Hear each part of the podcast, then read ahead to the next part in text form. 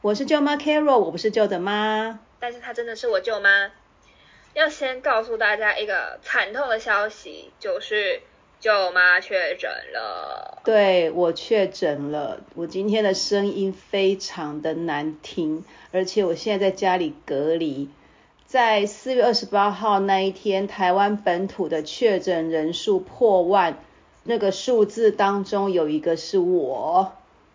就是近期那个确诊的数字，大家看到一直在飙涨嘛，所以现在大家的处境应该都是蛮危险的，也有很多人确诊之后不知道怎么办，所以这一集我们就请已经确诊的舅妈来谈一谈，到底这段过程会经历什么，就是不管是听众朋友自己确诊，或者是身边的亲朋好友确诊，应该要做什么样的应变。今天是五月一号劳动节啊，我们因为我们两个不能见面嘛，所以是用那个远端录音的方式。然后我们刚才试了一个线上软体，也试的不太成功，所以我们现在是土法炼钢，就是用 Google Meet 呃讲话，然后用手机的录音软体录音这样。所以今天的声音不太好，要请听众朋友多包涵。那今天的新的本土确诊人数公布是。一万六千九百三十六人，这个数字已经超过礼拜五股市收盘行情的一万六千五百九十二点了。很多专家都说台湾疫情还没有到高峰，不过当然还是希望大家能够幸运躲过这个病毒啦。那舅妈，你到底是怎么确诊的？哎，其实我也很莫名其妙，因为我没有跟确诊者。接触，因为我我也没有被框列嘛，那出门在外我也都很小心啊，所以我这一次到底是怎么被感染然后确诊的，我到现在还是觉得，我每天都在想，我都在回想我到底去了哪里，跟哪些人接触，我做了什么事情，然后我就一直想不到到底有什么机会之下我是被感染的。呃，我也有朋友也是说他很少出门，然后结果他变成我们全校前五十个中奖的人，就是。只能说这个 Omicron 病毒真的是无孔不入。那你是怎么发现自己身体好像不太对劲的？就四月二十六号那天早上起来啊，我就觉得喉咙干干痒痒，然后我头重重的，我心里面就觉得不太对劲，毛毛的。然后吃过早餐之后，我就先吞了一颗普拿疼，想说，哎，这样是不是症状就会赶快缓解嘛？那之后我就戴了口罩，就赶快出去要买快筛。可是你知道我跑了好多地方，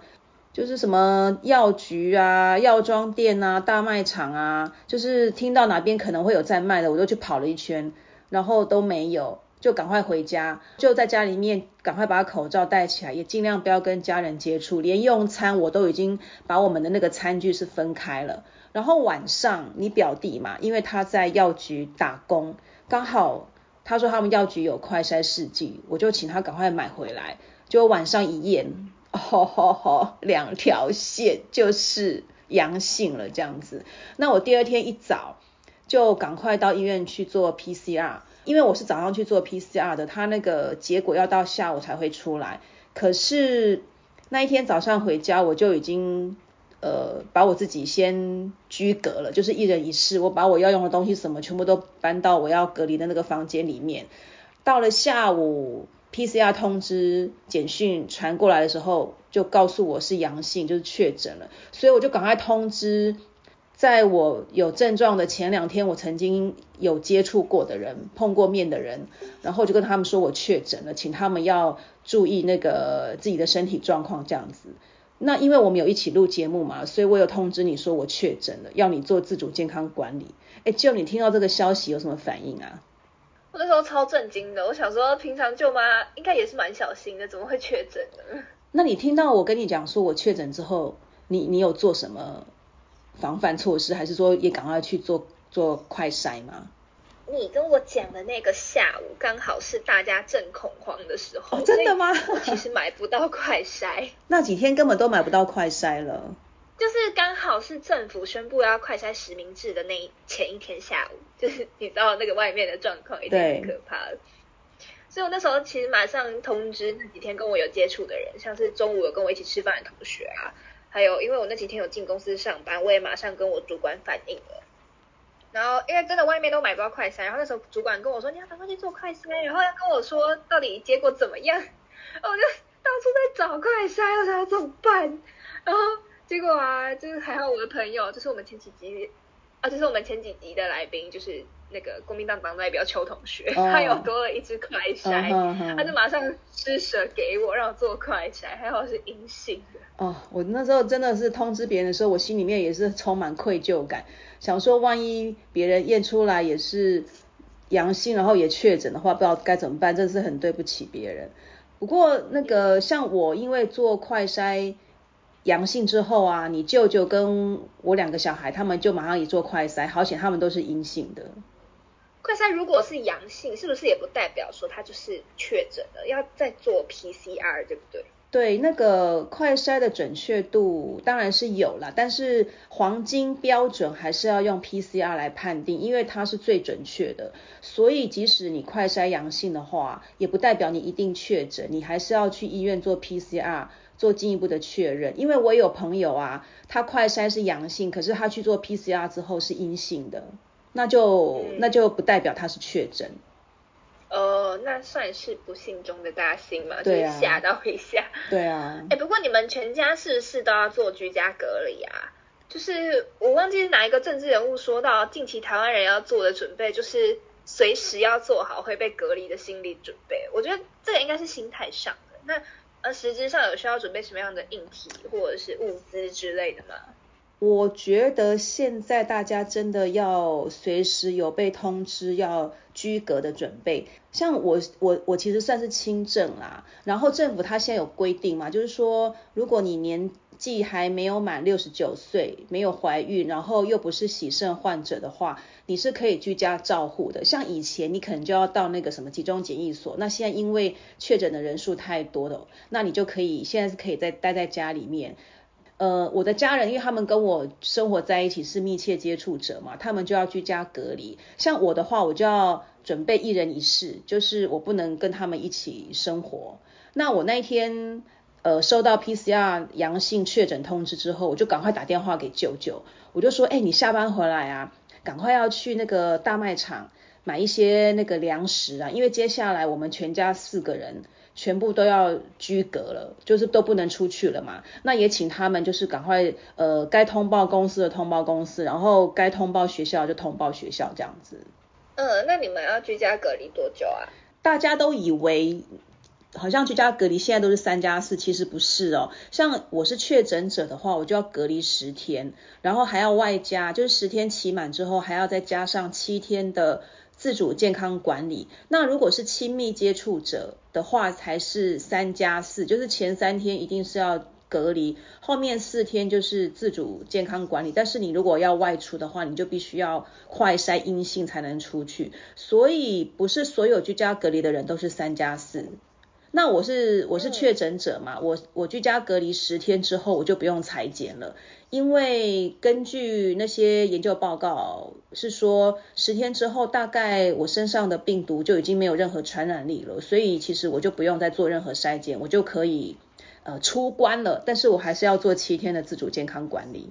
你刚才讲到那个亲密接触啊，它是包含了哪一些人？然后它是用什么标准来判定的？因为很多人都想说，哎，我是不是跟确诊者有接触过，我就一定要被隔离或是什么的哈？其实它是有一个标准在，就是说确诊者发病前两天到被隔离日期，它这个是比较属于可传染期嘛。在日常生活中，如果说像我是确诊者，如果说我在没有戴口罩的前提之下，在两公尺之内有跟人家面对面的交谈呐、吃饭呐，或者是接触，而且这个接触的时间。大过十五分钟的话，这些人就是密切接触者。那像就因为我们有录音嘛，我们就是有有有在录音，可是因为我们都有做好那个口，我们都有戴口罩，有做好那个防护措施，也有保持一定的距离，所以其实你就不算是我的那个密切亲密接触者。但是因为我们曾经接触过，所以你就是做好那个自主健康管理。那因为我的家人就是跟我生活比较比较密切一点，那他们就是密切接触者。那舅妈，你发病有什么样的症状吗？我的话，一开始就是喉咙痛、头痛不太舒服嘛。后来呃两天之后又陆陆续续出现了像咳嗽或是鼻塞的情形，我到今天已经居隔了六天了，然后我觉得我的那个症状都有慢慢在缓解了。这些症状听起来就是大家说的有点像感冒嘛，然后现在其实听起来声音也确实还是蛮沙哑的，鼻音很重对吧？对啊，那舅妈，你这一段期间你是有吃药吗？还是说你靠自己的免疫力度过这个发病期间？我去做 PCR 的时候，因为我是去挂急诊做 PCR 的嘛，那医生就开了一些症状治疗的药给我，比如说有。呃，发烧止痛的，然后有呃止咳的，还有就是鼻子过敏的药。那我这几天，呃，像我之前喉咙痛不舒服或是咳嗽啊、鼻塞，我就有吃医生开给我的药。另外，我也有补充维他命 B 跟维他命 C，还有就是要多喝水、多休息。我觉得多喝水、多休息蛮重要的。我有喝一些那个中药啦，像那个什么慈济研发的呃静思本草饮啊，我觉得喝喝那个下去，其实身体也蛮舒服的。大概前三天到前五天，我的症状会比较比较明显、比较严重。可是到了第五天之后，我就有明显的感觉，说那个症状慢慢在减轻了。我相信很多人很害怕居家隔离，除了是可能会很无聊之外，还有一部分是因为生活会因此不太方便。比如说像我的朋友们，他们其实也不太害怕那种感呃，就是类似感冒的症状，或者是得了欧米孔之后的后遗症。他比较是害怕影响到自己的亲朋好友。这倒是真的啦，像我也很担心我家人被我传染啊。虽然我在房间里面隔离，对不对？可是我听到外面啊，如果说舅舅啊，或是我的孩子他们在打个喷嚏呀，或是有点咳嗽，我就会很紧张。我想说，哎呦，他们会不会也确诊了？然后被我被我传染，我就想说，家里面已经有一个人确诊了，万一又有其他人确诊怎么办？这样子，那其实舅舅他的压力也很大，他一方面要担心我的症状有没有好转，像他每天都来问我说，啊，你今天怎么样？他有时候跟我讲话，我如果没有回应他，他就说，啊，你是不是不舒服啊？你到底怎么了啊？你是在睡觉吗？还是怎样？反正他也很紧张，因为我们就是都隔着门嘛，也不知道也也不知道对方状况是怎么样。然后他一方面担心我的状况，一方面呢也很怕自己或是孩子确诊，又会影响到同事啊，或是诶家里面又有人要隔离，就就更麻烦这样子。不过还好，他们有几次快筛都是阴性，就比较放心一点。那还有一个很大的问题是，三餐要怎么打理呀？舅妈，平常你们家都是你在煮饭啊？你现在被居家隔离的话，那你的三餐是交给舅舅准备了吗？哎，对呀，就是，呃，我在去做 PCR 那一天嘛，就是确诊的时候，我就我不是有刚才有讲过，我就赶快打电话跟舅舅讲啊，我说请他下班之后就赶快去采买一些粮食回来。其实我们冰箱还有一些东西啦，可是你知道舅舅平常就没有在下厨嘛，所以呢，他买回来东西就是那种很简单料理就可以吃的，比如说就呃水煮一下或是蒸一蒸啊就可以吃了。呃，像他们这几天因为已经进入到后面四天的那个。自主健康管理的那个时时时段嘛，他们就是如果那个快筛阴性，他们是可以外出的，他们就会出去买买东西回来吃，或者是叫外送。那前几天真的就是都是舅舅在家里面就是煮啊，就是蒸包子啊，蒸萝卜糕啊，然后煮汤面啊等等的这样子，就是当然呃没有像平常吃的这么丰盛或是这么正常啦，可是我觉得。就大家共体时间呐，那因为我也都有在，我们就是后来都有在补充一些营养品嘛，就是跟我刚才讲的，比如说补充维他命 B 啊、维他命 C 可以增强免疫力，我觉得这很重要的。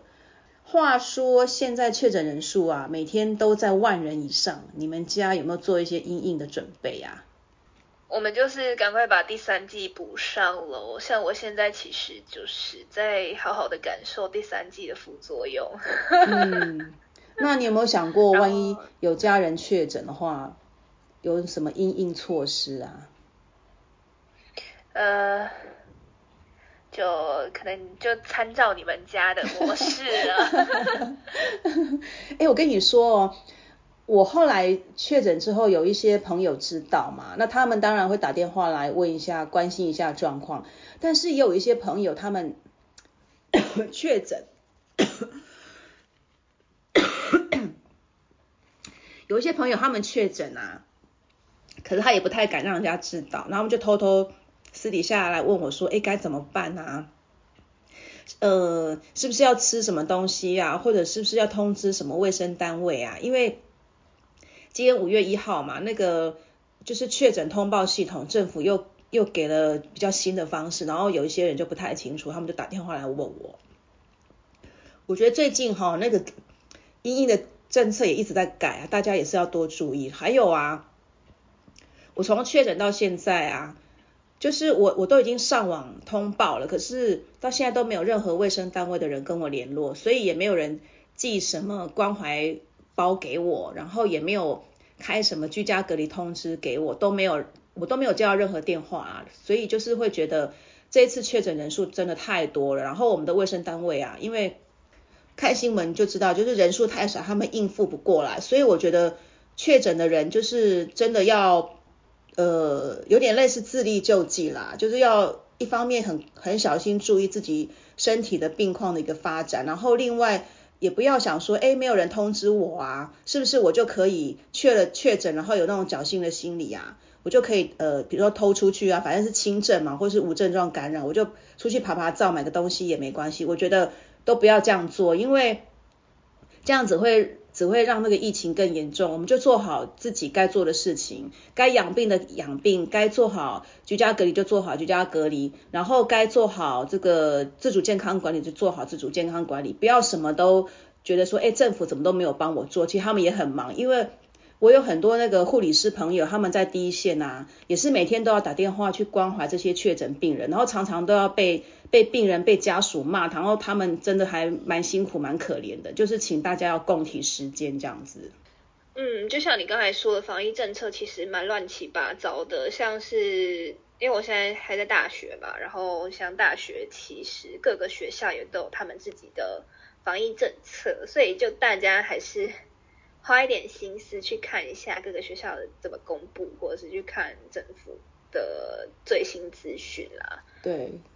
不过如果你万一确诊了，真的也不要太惊慌啦，就好好吃，好好睡，多喝水。你有认识的亲朋好友确诊，也可以多关心一下他们，因为像我们第一次感染这种很陌生的病啊，其实心里面多多少少都会不安呐。那如果说又是自己一个人隔离的，像你可能有一些同学，他们自己在外面住宿，万一确诊了，又是自己一个人隔离的，就是大家也可以问问看，就是有没有需要帮忙他们采买什么，不然关了十天，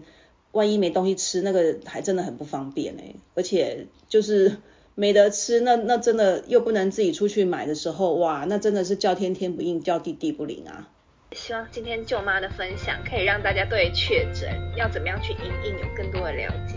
那我们当然也是祝福舅妈，还有就是可能不小心确诊的人早日康复了。对，那个病毒真的无所不在，大家要多小心，也赶紧做好染疫的一些准备。如果说万一真的确诊了，才可以从容的面对。怎样的话，我们下次见喽，拜拜。拜拜。